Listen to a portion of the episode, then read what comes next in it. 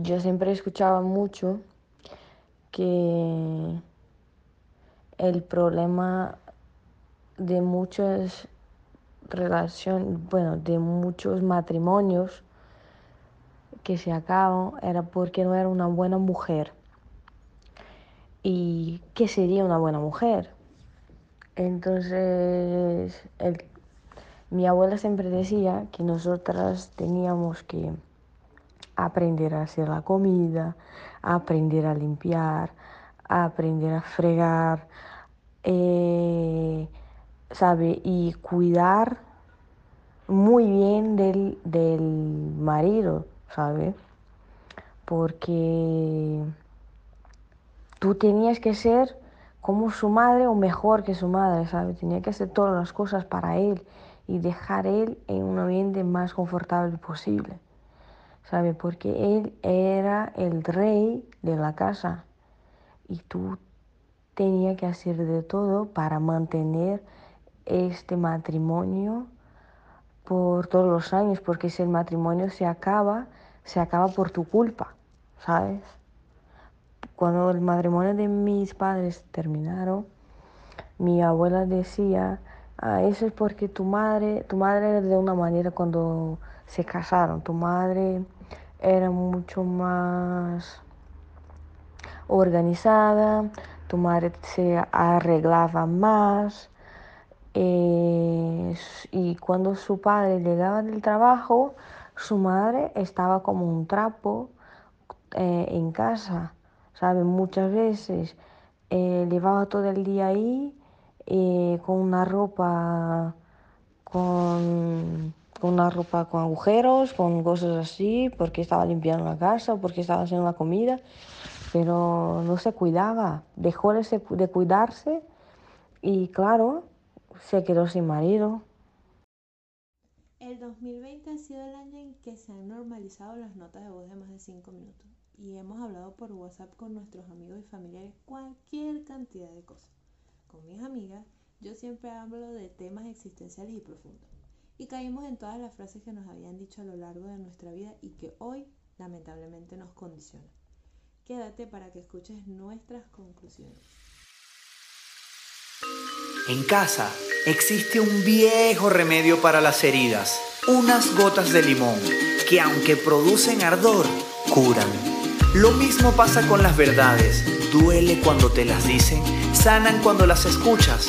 Bienvenidos a Exprimiendo el Limón.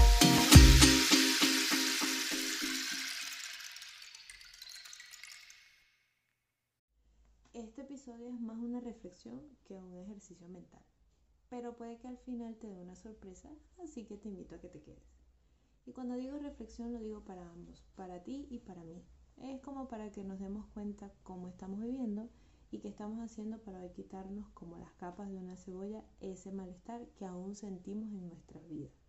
Primero lo primero, explicarte más o menos mm, por quién está compuesto ese grupito de WhatsApp que yo tengo de mis amigas.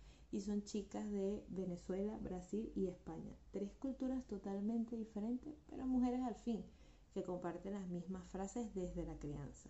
Entonces ya puedes ubicar la voz o la nacionalidad de la primera eh, frase que escuchaste. Vamos a comenzar llamando las cosas por su nombre. Estas frases que escuchaste al principio forman parte de un proceso psicológico que se llama introyección, el cual consiste en hacer nuestros los rasgos, las conductas u otros fragmentos del mundo que nos rodea, especialmente de la personalidad de otro sujeto. Y cuando digo otros sujetos me refiero a los más cercanos a nosotros. Porque automáticamente no rechazamos esta frase si carecen de toda lógica. En el momento en que se instauran en nuestro organismo, pues son bastante lógicas. Porque hay un proceso de identificación con mis progenitores, con mi familia, en fin, con mi manada, porque con ellos comparto el día a día. Y para poder sentirme parte de y satisfacer mi necesidad de seguridad, me trago mis sentimientos aceptando las imposiciones externas. Esto quiere decir que solo pasa, o mejor dicho, eh, se empieza a notar cuando eres niño y no tienes ese poder de discernir lo que está bien y lo que está mal. Si te lo dicen tus padres, está bien. Esto, esto también se ve en la adultez, sobre todo en las cadenas de poder. Si no hago caso o si no estoy de acuerdo, me botan el trabajo. Pero generalmente ya esta frase de aguantar por necesidad, entre comillas, estaba en nuestro registro. Basta una situación límite para que se despierte. ¿Qué causa la introducción? Les voy a colocar otra nota de voz del grupito del mal del WhatsApp antes de responder esta pregunta. A ver, tía, yo por ejemplo es que no, no, no tengo mm, figuras masculinas en mi familia de mi edad más o menos como para poder comparar. Pero en Navidad, mm, en absolutamente todas las casas, quien se ha encargado de cocinar y de, de recoger luego todo han sido las mujeres y los hombres pues mientras viéndolas pasar.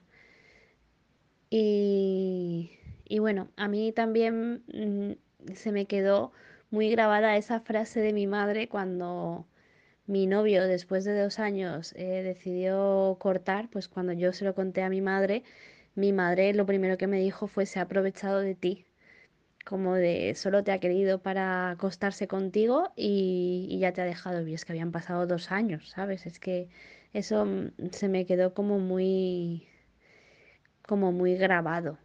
Yo ahí ya me daba cuenta de que eso no era normal, pero claro, supongo que toda mi educación al respecto por parte de mi madre ha ido, ha tenido esa, esa tónica.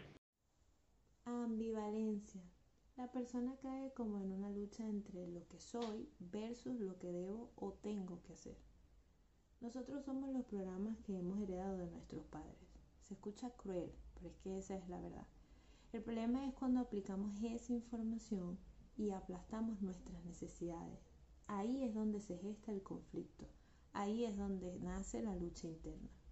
Honrar a nuestros padres no significa obedecer, pero esto no se aprende de un día para otro, porque a lo que quieres abrir esa puerta y desaprender lo aprendido, lo primero que sale es la culpa o las ganas de que el otro entienda que está equivocado y a veces nos aferramos a un culpable, a señalarlo, a que pague y perdemos tiempo y energía pegados en que las cosas al final se hagan como nosotros queremos.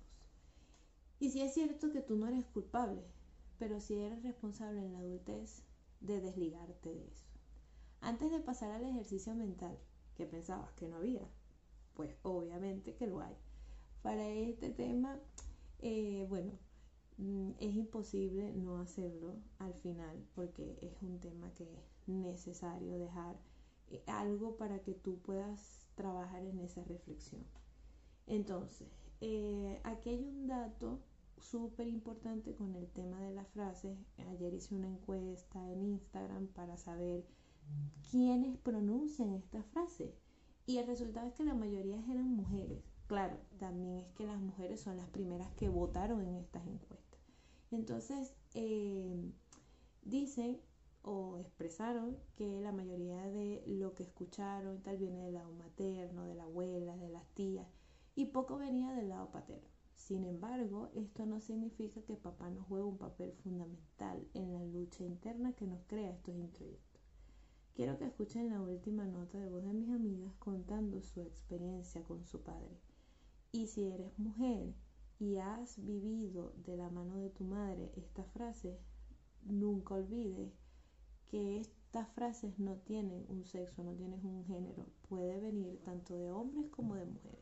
A ver, a mí, con respecto a las frases que más me quedaron marcadas, eran cuando yo me la pasaba con puros niños en vez de con niñas y entonces mi padre me decía así como que van a pensar los demás, que tú te la pasas con puros niños, que van a pensar que tú tienes algo con todos ellos, que no sé qué, que no te van a tomar en serio y era más o menos ese tema.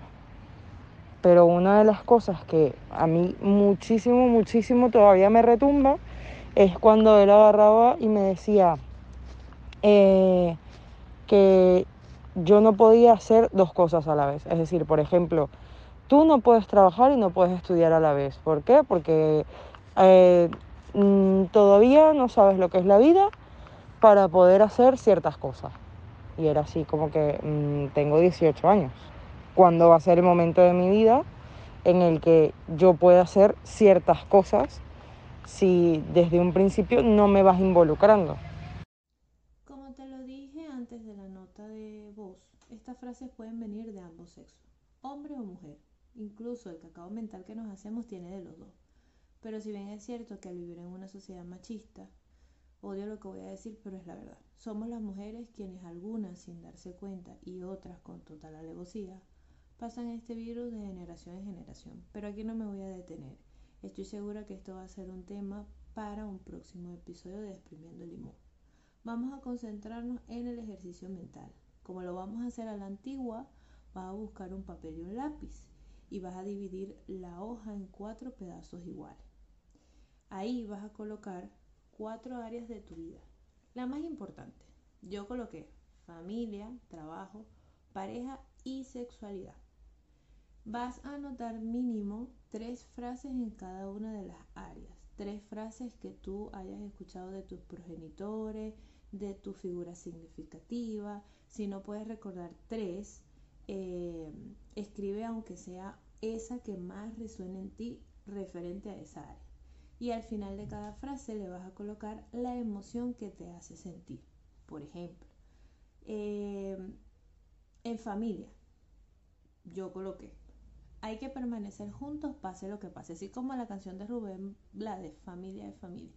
¿Qué es lo que me produce estas benditas palabras? Frustración.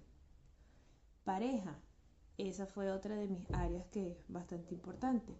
Uno tiene tratar de mantener una sola pareja, porque eso se ve muy feo, estar teniendo varios novios. No es de una mujer de su casa. Esta frase la recuerdo, qué impotencia me daba en la adolescencia.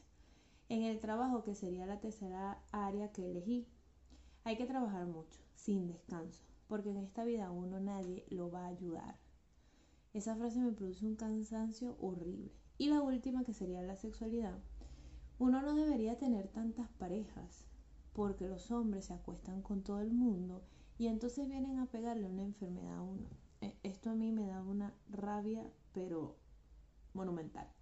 Al final de cada cuadro vas a colocar el nombre de la persona que repetía una y otra vez esta frase.